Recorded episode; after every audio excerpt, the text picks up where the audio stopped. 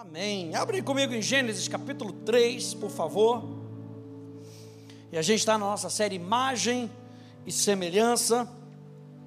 E a gente está vendo como o homem foi criado, como Deus planejou o homem para ser, como Deus criou o homem para funcionar.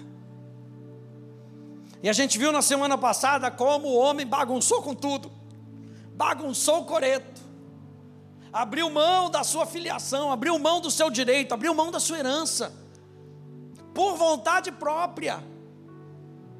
E eu terminei a semana passada falando justamente de Gênesis capítulo 3, versículo 13, falando de uma promessa que foi deixada. No meio da bagunça, Deus pode levantar uma promessa.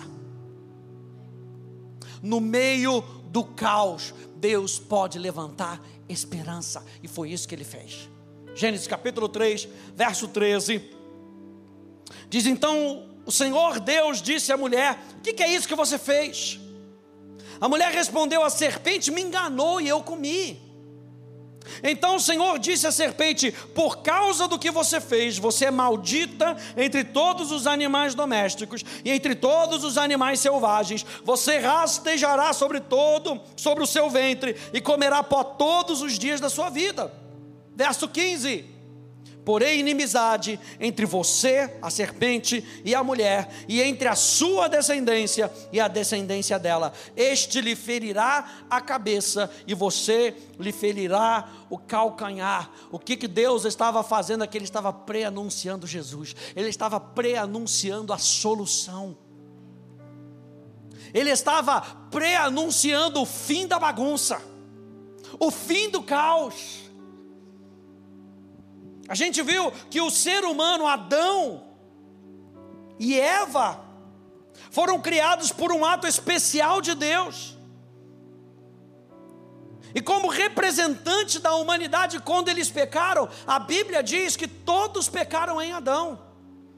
E a resposta então de Deus para aquela aquele caos que tinha sido que tinha acontecido no Éden, Deus teria que levantar um novo representante. E esse representante é Jesus, e é isso que a gente vai ver hoje. Cristo, o segundo homem. Cristo, o último Adão. Deus não abandonou a humanidade. Aquele sem pecado viria para morrer pelos nossos pecados e assim remover de uma vez por todas o problema do pecado, o medo da morte e a inevitabilidade da condenação trazida pela queda do homem. Ou seja, a queda do homem trouxe morte, trouxe pecado, trouxe condenação, trouxe culpa, mas Jesus veio para resolver, como diz o pastor Hélio, essa palhaçada. Um contraste a vida vem por meio da obediência do segundo Adão. Onde é que Adão pecou? Na sua desobediência. Onde é que tudo seria resolvido? Na obediência de Cristo, aquele que veio sem pecado, o último Adão. Olha só, 1 Coríntios capítulo 15, verso 21 e 22 diz: Visto que a morte veio por um homem, nós vimos semana passada, também veio por um homem a ressurreição dos mortos. Porque assim como em Adão todos morreram, assim também todos serão vivificados em Cristo. Meu Deus. Abre comigo em Romanos capítulo 5, por favor. Romanos capítulo 5.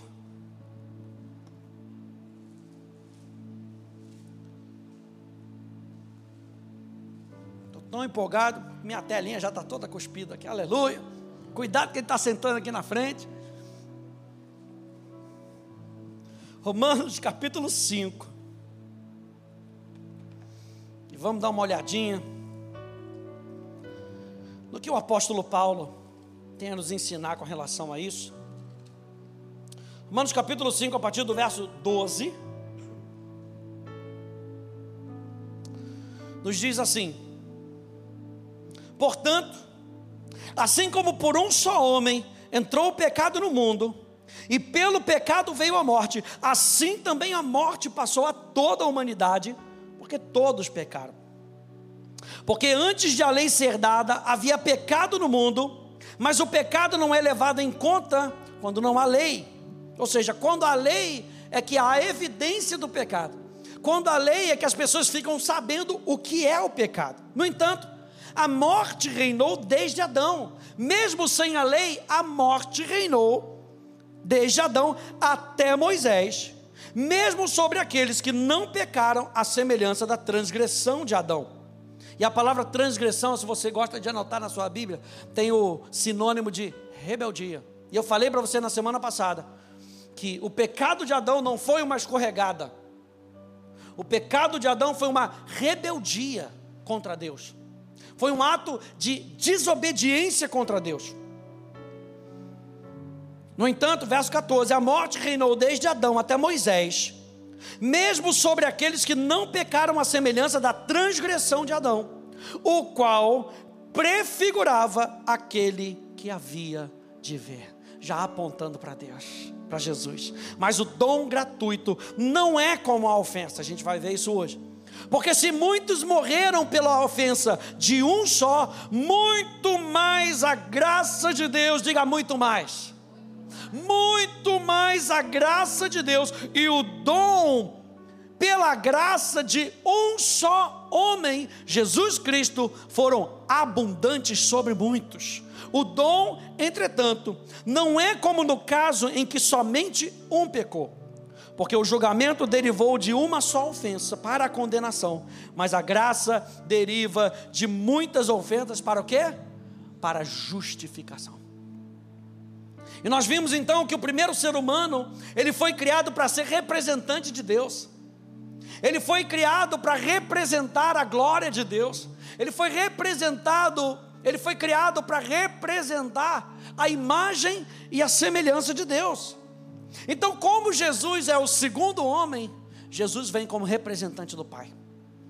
E nós vimos quatro coisas quando a gente falou sobre a representatividade de Adão, nós falamos que Adão funcionava como rei, nós falamos que Adão funcionava como um sacerdote, nós falamos que Adão funcionava como filho, e nós falamos que Adão funcionava na intimidade. Jesus vem como rei, como sacerdote, como filho e na intimidade, e é isso que a gente vai ver. Verso 17. Então, primeira coisa, Jesus vem como rei. Quando Jesus vem, ele vem como rei. Verso 17: Se a morte reinou pela ofensa de um e por meio de um só, então veja que a morte reinou, muito mais os que receberam a abundância da graça. Olha só, Apocalipse 19, 16 diz: No seu manto, falando de Jesus, e na sua coxa está escrito um nome: Rei dos Reis e Senhor dos Senhores. Gente, Jesus veio para trazer o céu para a terra e possibilitar que seres humanos experimentem o coração do Pai. Jesus veio como rei para governar. Jesus veio como rei para trazer o governo de Deus, que é oferecido a todos que crescem no Evangelho. A gente já viu na nossa série Assim na Terra como no Céu, que Jesus veio trazer o governo de Deus, e o governo de Deus fala da vontade de Deus para o homem. Jesus, como rei, ele não vem implantar o seu próprio reino, ele vem para implantar o reino do Pai. Veja que quando Jesus é tentado, Satanás chega para ele, porque toda a autoridade tinha sido entregada para Satanás, entregue para Satanás. Satanás vira para Jesus, leva ele no cenáculo e fala: Pode escolher o que você quiser desses reinos, porque tudo me foi entregue. E Jesus não cai nas lábias, presta atenção, Jesus não cai na lábia de Satanás, porque ele sabia que indo para a cruz, todos os reinos da terra voltariam para sua mão, de maneira legal. Esse é o plano de Deus. Quando Jesus veio como representante, ele veio como representante do reino de Deus. Ele veio como representante do governo de Deus. Como rei, ele é senhor sobre a nossa vida e não mais o pecado. Você tem que entender isso. Quando Jesus é rei sobre a nossa vida, o pecado não terá mais domínio sobre nós. Quando nós entregamos a nossa vida para Jesus, e é isso que Romanos capítulo 10 vai dizer: que se você crer no seu coração e confessar com os seus lábios, crer no seu coração que Ele ressuscitou dentre os mortos, e confessar nos seus lábios que Jesus é Senhor, então você será salvo. O que, que a gente está declarando? Que Jesus é Rei sobre a nossa vida. Como é que Jesus veio? Da sua primeira vinda, Ele veio como Rei. Ele veio como Rei para nos justificar. Para nos justificar. E é isso que diz aqui no verso 16, olha aí comigo. Volta aí, porque o julgamento derivou de uma só ofensa para a condenação, mas a graça deriva de muitas ofensas para a justificação. Justificação, gente, é um ato legal. Justificação é um decreto de um juiz ou um decreto de um rei que perdoa as ofensas. Só um rei pode justificar uma pessoa. Só um rei poderia dizer para uma pessoa: você pode viver. Jesus veio para nos justificar, ele veio e com um decreto legal, como rei, ele perdoa os nossos pecados. Ele vai e diz: estão perdoados os teus pecados. Veja, como rei, Jesus quebra o poder e o domínio do pecado na vida do ser humano. Jesus veio para quebrar o poder dessa penalidade que foi imposta a toda a humanidade e nos livrar da pena do pecado, a saber, a morte. Então, quando nós entregamos a nossa vida para Jesus, preste atenção nisso, quando nós entregamos a nossa vida para Jesus, o domínio do pecado, a penalidade do pecado, que é a morte, ela é resolvida na nossa vida. Jesus quebra o poder do pecado. Jesus é o rei triunfante. Jesus é o filho de Davi, cujo trono é para sempre e cujos inimigos estão debaixo dos seus pés. Quando Jesus vem como rei, ele coloca os seus inimigos debaixo dos pés dele. Meu Deus. Esse é o nosso representante.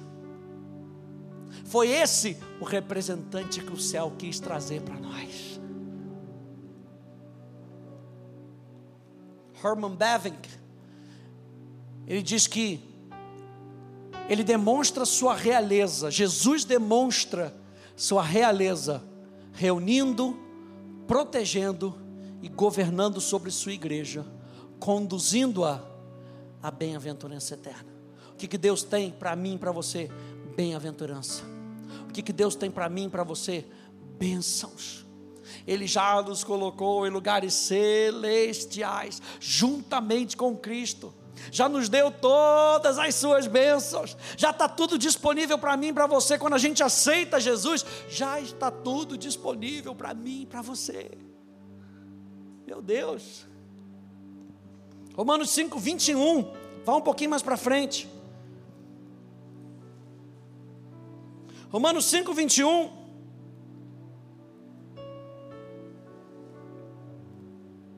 Não, vamos para o 18. Portanto, assim como por uma só ofensa veio o juízo sobre todos os seres humanos para condenação, assim também por um só ato de justiça veio a graça sobre todos para justificação que dá vida. Enquanto em Adão veio a morte, em Jesus veio a vida. Porque, como pela desobediência de um só homem, muitos se tornaram pecadores, assim também, por meio da obediência de um só, muitos se tornaram justos.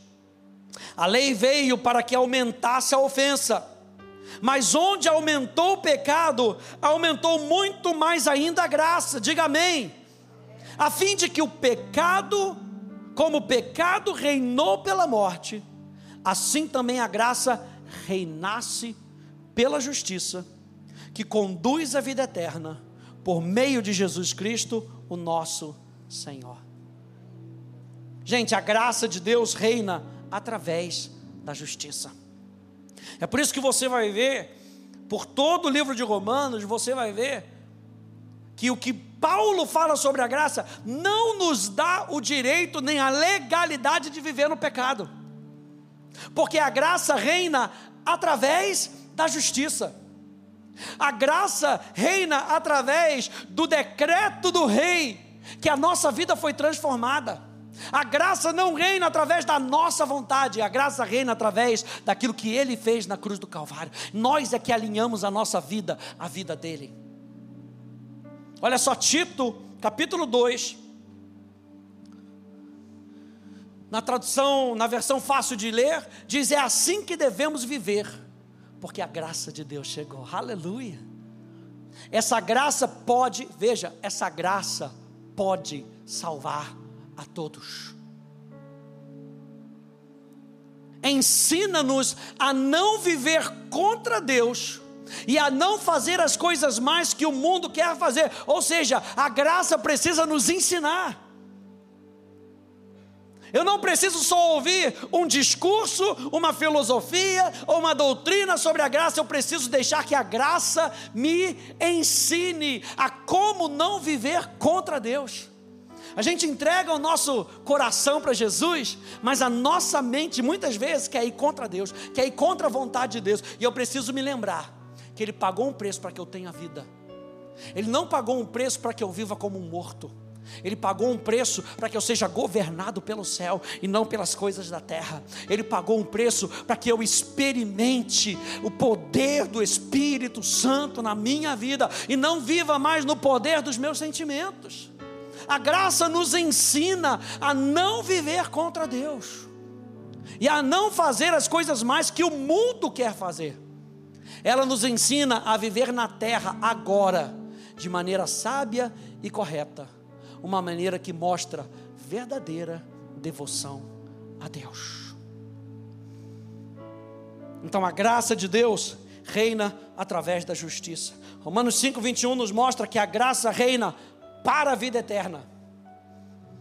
Nós vimos no domingo, João capítulo 17, já puxa aí a canetinha, sua setinha, na palavra vida eterna, que João capítulo 17, no verso 3, diz: A vida eterna é essa. Nós somos salvos para a vida eterna. Eu não sou salvo para ir para o céu, eu sou salvo para a vida eterna. Eu posso experimentar o céu agora. O céu é o lugar irrestrito da presença de Deus. Eu posso desfrutar do céu onde eu estiver, porque a graça de Deus me alcançou, ela reina para a vida eterna. A graça de Deus reina na nossa vida para eu conhecer mais a Deus. E a vida eterna é essa: que te conheçam a Ti, o único Deus verdadeiro, e ao Teu Filho, a quem Tu enviastes. A graça reina através da justiça, a graça reina para a vida eterna, para que nós possamos experimentar a vida sobrenatural, a qualidade de vida que Deus planejou para Adão. Nós podemos experimentar essa vida hoje, por quê? Porque Jesus veio como representante legal do céu, ele veio como rei. E terceiro, a graça reina através do Senhor Jesus Cristo. Não é o meu reino, não, gente. É o reino de Jesus. Quem governa esse reino é Jesus. A Bíblia fala que quando nós aceitamos a Jesus, nós somos transportados do reino das trevas. Trevas é a ignorância. O que o diabo quer é manter a gente na ignorância, para que a gente não veja a beleza do reino de Deus. Então a Bíblia fala que nós somos transportados do reino das trevas para o reino do Filho do seu amor. Meu Deus, foi isso que Deus tinha para Adão, foi isso que Adão abriu mão, foi isso que Jesus veio trazer novamente para mim e para você. Olha só esse texto de Zacarias, capítulo 6, verso 9, verso 13. Diz: A palavra do Senhor veio a mim dizendo: Receba o que foi trazido pelos exilados Reudai, Tobias e Gedaías, que voltaram da Babilônia, e no mesmo dia entre na casa de Josias, filho de Sofonias, receba a prata e o ouro, faça uma coroa e coloque-a na cabeça do sumo sacerdote Josué. E aqui Josué em, em Zacarias está apontando para Jesus, é um tipo de Jesus. Josué, aqui, apesar de ser uma pessoa, é sombra, ele representa nesse texto Jesus. E Zacarias recebe a, a palavra e fala: faz para ele uma coroa. E veja, ele é o sumo sacerdote. Quando você vai ler Hebreus, Jesus é o nosso grande sumo sacerdote. Você sabe que a palavra Josué significa salvação, e a palavra Jesus, o nome Jesus significa salvação. E diga-lhes: assim diz o Senhor dos Exércitos. Eis que o homem cujo nome é renovo, e quando você vai ver Isaías, há uma profecia acerca de Jesus dizendo que ele é o renovo. Eis que o homem cujo nome é renovo, ele brotará do seu lugar e edificará o templo do Senhor. Ele mesmo edificará o templo do Senhor e será revestido de glória. Ele se assentará no seu trono e dominará e será sacerdote no seu trono, e reinará perfeita união entre ambos os ofícios. Que ambos os ofícios? Rei e sacerdote. Então Jesus, ele não é somente rei, mas Jesus também é sacerdote. O evangelho do reino de Jesus é uma mensagem centrada em um sacerdócio. Quando Jesus veio pregar, ele veio como rei, mas ele veio como uma mensagem de sacerdócio, centrada no sacerdócio. Então, número dois, Jesus veio como sacerdote. Número um, Jesus veio como rei. E ele veio para quebrar o domínio do poder do pecado sobre a vida do homem. E fazendo isso, não dá só para quebrar o domínio Agora nós temos que religar as duas pessoas. E você sabe que a palavra religião significa religar. No latim, religare significa um religamento. O que estava quebrado agora foi religado. Você sabe que a palavra salvação, sotso, significa uma religação. Quando a gente fala da religião, e você pega até mais ou menos ali os anos 60, escritos ali de C.S. Lewis, você vai ver como os escritores falam bem da religião. Não de uma maneira religiosa, mas sabe, entendendo, como o apóstolo Tiago fala, da religião pura e verdadeira. Qual é a religião pura e verdadeira? Que, que o apóstolo Tiago fala que é de cuidar das viúvas, dos órfãos. Ele está falando o seguinte: é Deus chegando e cuidando das pessoas. A verdadeira religião procede de Deus, Deus cuidando das pessoas. O verdadeiro religamento, a religação, tem que acontecer da parte de Deus. Por isso, Jesus vem como nosso representante. O que, que ele faz? Ele vem como sacerdote para religar. Adão havia se afastado. Jesus, como representante, vem religar. E é isso que Jesus faz como sacerdote. Vá lá comigo em Hebreus capítulo 4, por favor. Como rei, ele vem para quebrar o poder do inferno. Vamos linkando aqui as coisas. Ele vem para quebrar o poder. Não tem mais poder, mas e agora? O que, que eu faço? Eu já não tenho mais senhor. O pecado já não é mais senhor da minha vida. Agora a gente precisa de um sacerdote que vai me religar com a fonte correta. Hebreus capítulo 4 verso 14, até o verso 16.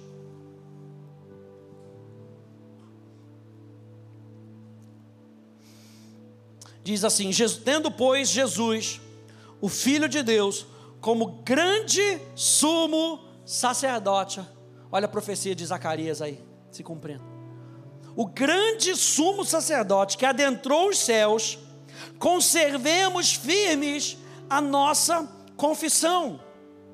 Porque não temos sumo sacerdote que não possa se compadecer das nossas fraquezas. Pelo contrário, ele foi tentado em todas as coisas, a nossa semelhança, mas sem pecado. Ou seja, esse Jesus que vai fazer essa religação entre Deus e o homem, não entre o homem e Deus, primeiro entre Deus e o homem. Deus é o maior beneficiário, é o maior interessado em ver você andando com Ele.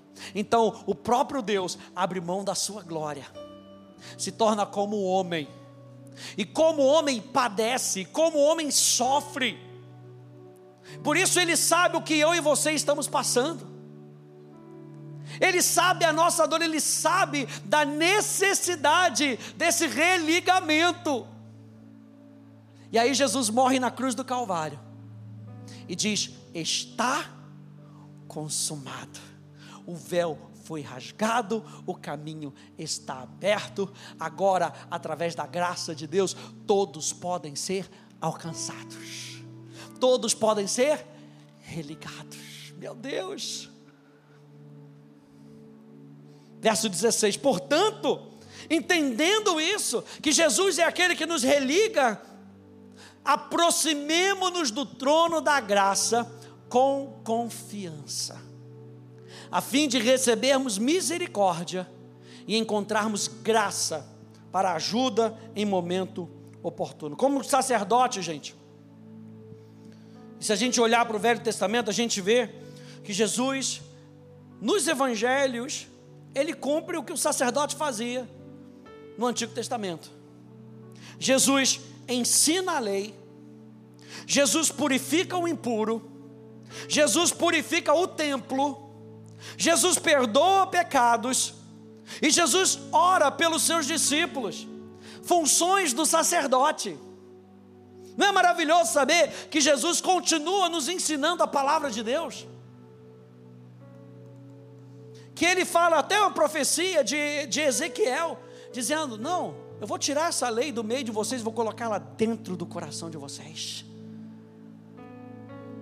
E aí Jesus vai ensinar para vocês a lei que o próprio Deus vai colocar no coração de vocês. Ele purifica o impuro. Ou seja, ele está falando de santidade. Purifica o templo. Ele perdoa pecados. Ele ora pelos seus discípulos, pelo menos duas ou três vezes no dia. O sacerdote tinha que interceder, e Jesus intercede por nós ainda hoje, o nosso representante legal, Jesus como sacerdote. Olha só Lucas capítulo 17. Lucas capítulo 4, verso 17, diz: Então lhe deram o livro do profeta Isaías, e abrindo o livro, achou o lugar onde está escrito: O Espírito do Senhor está sobre mim porque Ele me ungiu para evangelizar os pobres, enviou-me para proclamar libertação aos cativos e restauração da vista aos cegos, para pôr em liberdade os oprimidos e proclamar o ano aceitável do Senhor. Tendo fechado o livro, Jesus o devolveu ao assistente e sentou-se.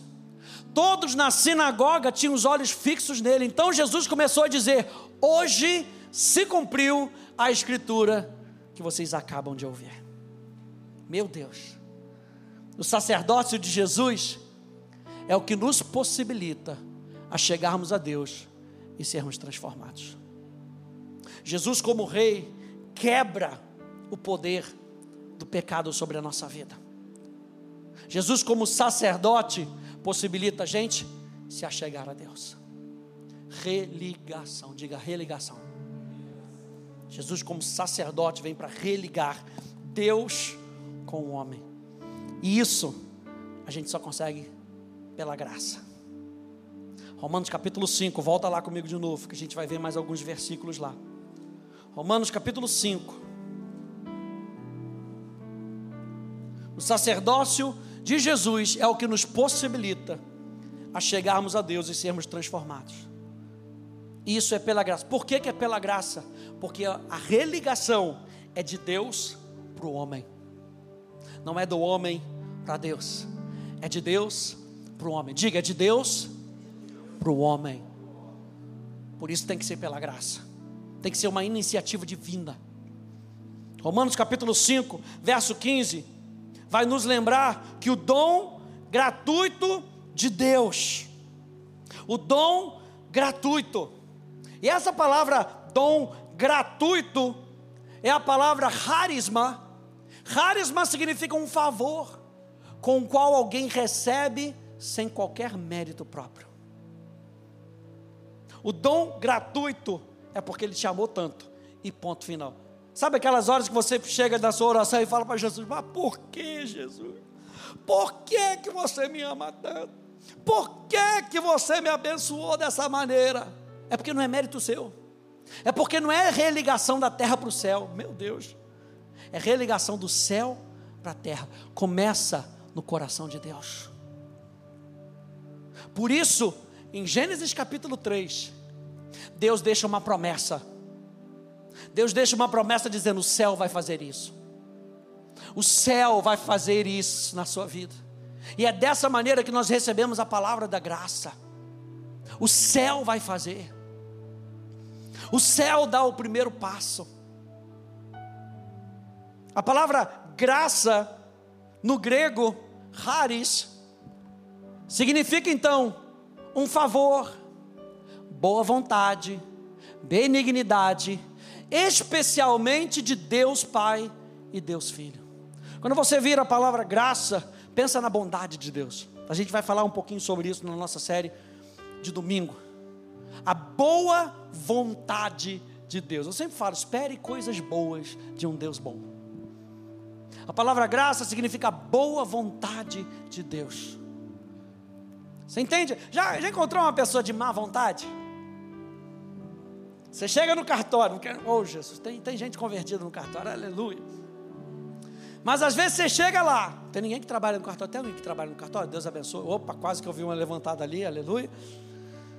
Você chega lá, gente, nossa, uma morosidade. Aí você acha, poxa, mas a pessoa está de má vontade, ela não quer fazer, ela está ali obrigada. Eu falei isso outro dia, já pensou se o pessoal do Somar chegasse aqui de má vontade, abrisse a porta para você, você não voltava nunca mais. Pô, que povo de má vontade, cara. Sai de casa para poder abrir a porta, em vez de abrir com um sorriso, abre reclamando. Ai, está sujando tudo aí. Acabou de limpar. Não vou nem falar, aleluia.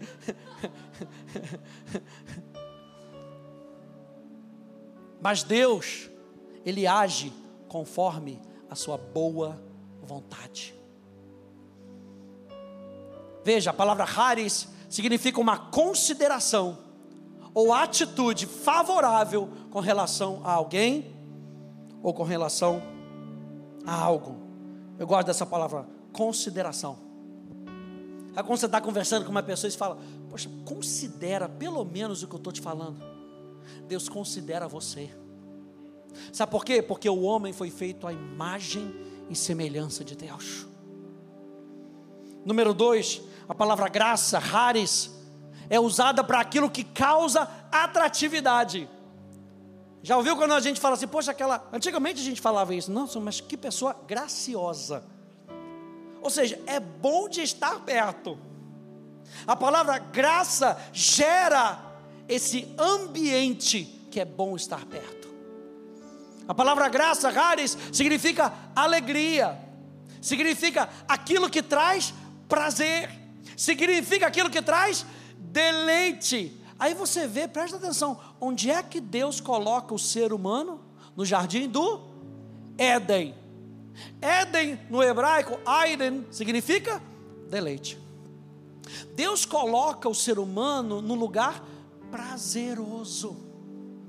Quando Deus nos atrai para si, Ele nos atrai e coloca de novo prazer no nosso coração de viver com Deus de falar com Deus, de orar, de ouvir a voz de Deus.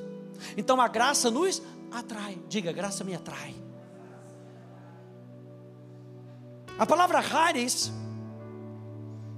ela vem de um verbo, hairo, que significa alegrar-se. Imagina Deus, presta atenção. Deus, na sua alegria, Ele salva o ser humano. Deus não salva você de má vontade. Deus salva você com alegria. A Bíblia fala que a festa no céu, aleluia. A festa no céu quando um pecador se arrepende.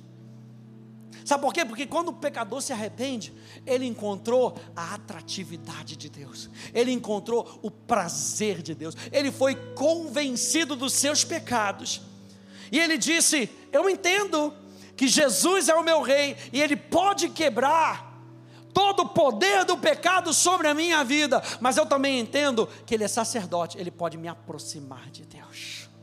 Aí Deus, na sua alegria, na sua boa vontade, no seu favor, estende a sua mão de justiça e diz: Está perdoado, pode vir. Aí eu me lembro de Moisés, sobe até aqui. Quantas vezes a gente olha para a montanha e fala: Não consigo subir, igual aquele povo: Ah, não, estou com muito medo. A imagem que eu tenho falando sobre isso é que Deus está com a sua mão e fala: Sobe. Vem comigo. Sobe até aqui. Vem comigo. Você sabe que a palavra gratidão ou agradecimento, a raiz dela é a palavra haris. Quantos já ouviram aí a palavra Eucaristia? Se você veio da igreja católica, você já ouviu a Eucaristia. A palavra Eucaristia, Eucaristeo, significa gratidão no meio dessa palavra, eu, Haris, diga Haris. Isso, para você treinar o seu carioquês. Haris. Isso. Eu haristeo, gratidão. Ou seja, a gratidão fala de um coração que percebe a boa vontade, a alegria, o prazer, o favor e a atratividade de Deus e não tem como responder a não ser através da gratidão. Você está vendo que Jesus, ele veio para conectar Deus com o homem, transformar a vida do homem de tal maneira que a vida do homem sai da reclamação para a gratidão, sai da morte para a vida, e Jesus é o link, Jesus é o acesso. Número 3, Haris representa os efeitos excepcionais e sobrenaturais produzidos pelo favor de Deus. Gente, não basta só dizer que a gente é salvo, isso tem que ter efeito na nossa vida. Não basta só dizer que nós fomos atraídos por não basta só saber que Deus tem boa vontade. Não basta só saber que Deus se alegra, não basta só saber que Deus me atrai, eu tenho que me entregar. E é por isso que se a gente só prega metade das condições, ouça isso.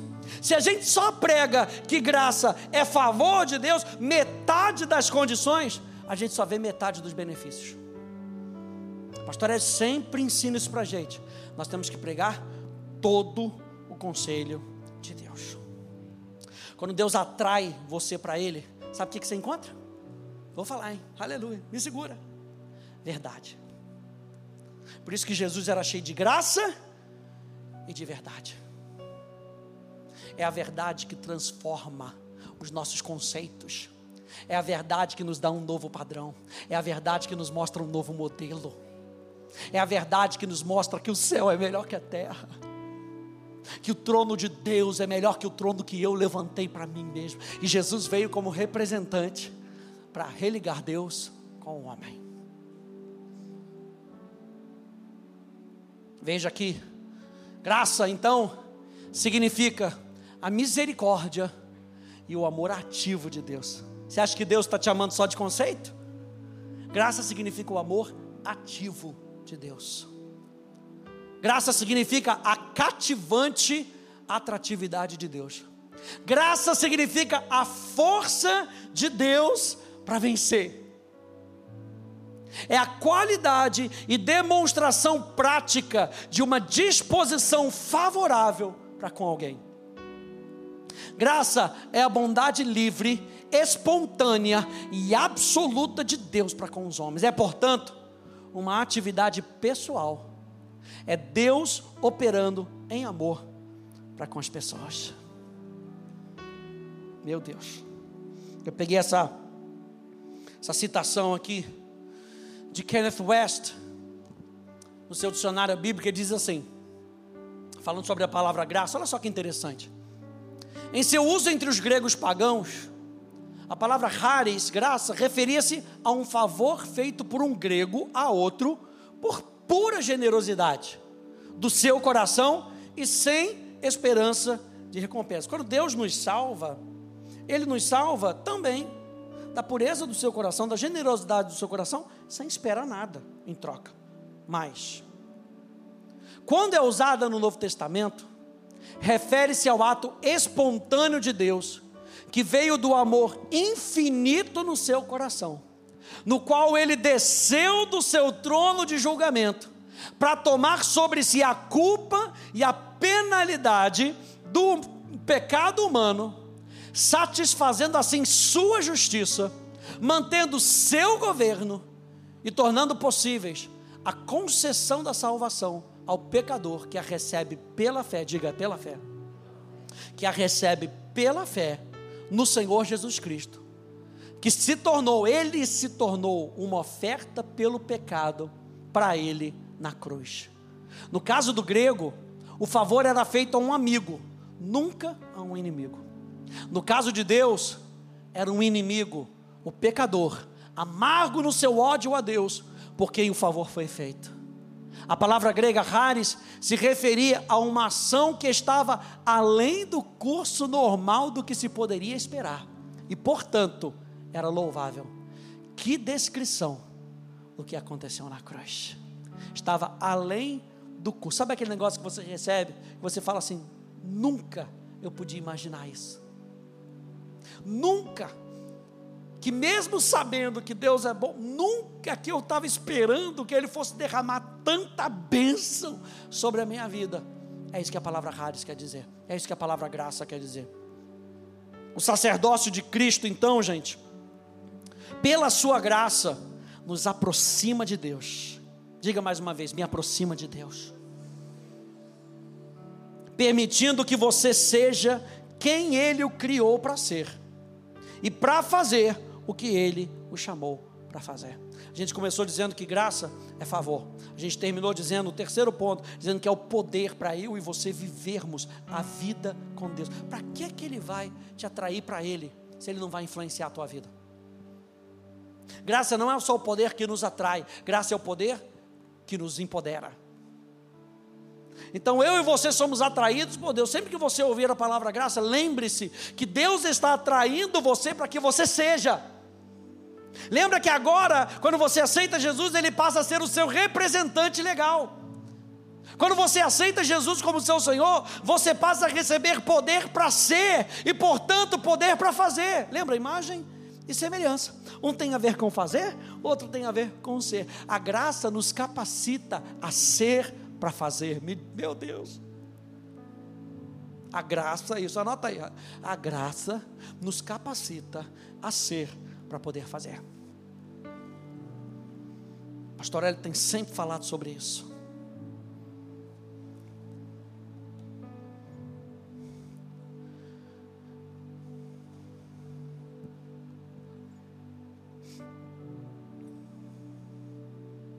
Então a graça, ela é descrita na Bíblia como gloriosa, como abundante, como rica, como multiforme e como suficiente para todo aquele que crê.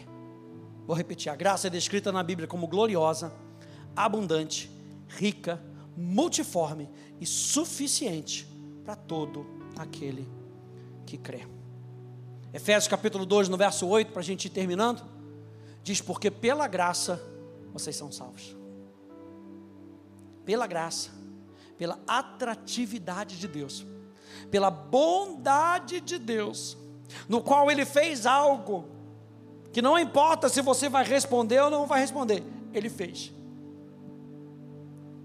A graça, o poder de Deus, pelo poder de Deus, vocês são salvos, mediante a fé. E isso não vem de vocês. Lembra que eu falei que o sacerdote precisava religar de Deus para a terra. Isso não vem de vocês. A religação não vem do homem para Deus. A religação vem de Deus para o homem. É dom de Deus, é presente de Deus. Paulo enfatiza aqui o poder que nos salva, que o poder que nos salva é dado tão somente por meio da sua bondade, do seu amor e da sua misericórdia, e é tão somente recebido pela fé na obra de Cristo. Quando terminar essa série, a gente vai falar sobre fé. E nós aprendemos no nosso primeiro ano aqui na Atos que fé é ser persuadido, convencido. Como é que eu me aproprio daquilo que Deus deixou para mim? Quando eu sou convencido, número um, que Deus é um Deus bom Ele quer me dar. Número Deus, número dois, Ele tem coisas boas para me dar. Então eu sou convencido. O mérito é todo dele. A fama é toda dele, a glória é toda dele. Foi ele que fez a obra, mas ele diz: como é que você se apropria disso? Pela fé. Por estar persuadido que não existe outro caminho e não existe coisa melhor. Não existe alegria maior do que andar com Deus. É dessa maneira que a gente se entrega para ele. Na transgressão de Adão, o pecado corre por toda a humanidade na obra da salvação, a graça oferece a todos uma nova vida, mas espera que o homem deposite sua confiança em Deus novamente. Então, gente, olha só isso aqui. A obra da cruz foi suficiente para todos.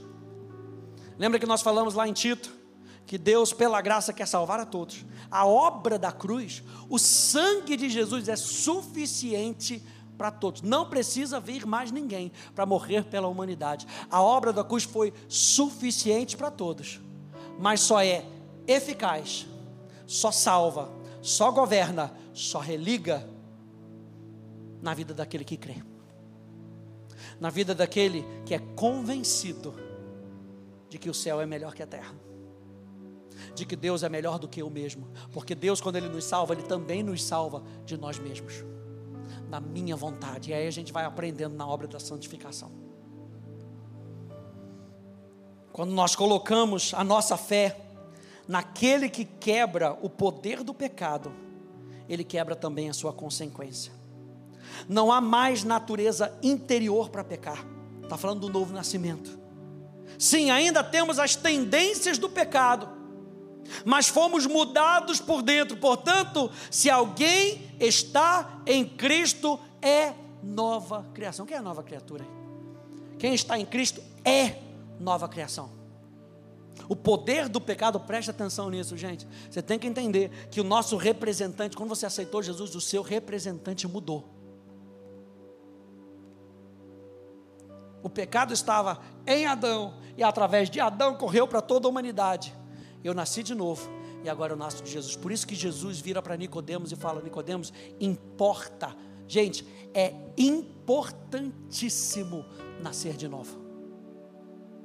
Porque se você não nascer de novo, você não pode experimentar o reino dos céus. Você não pode experimentar o que Deus tem para você. Você não consegue experimentar as riquezas do céu. A graça te atrai para mais perto de Deus, mas a graça continua a te atrair para que você possa viver com Deus. Meu Deus.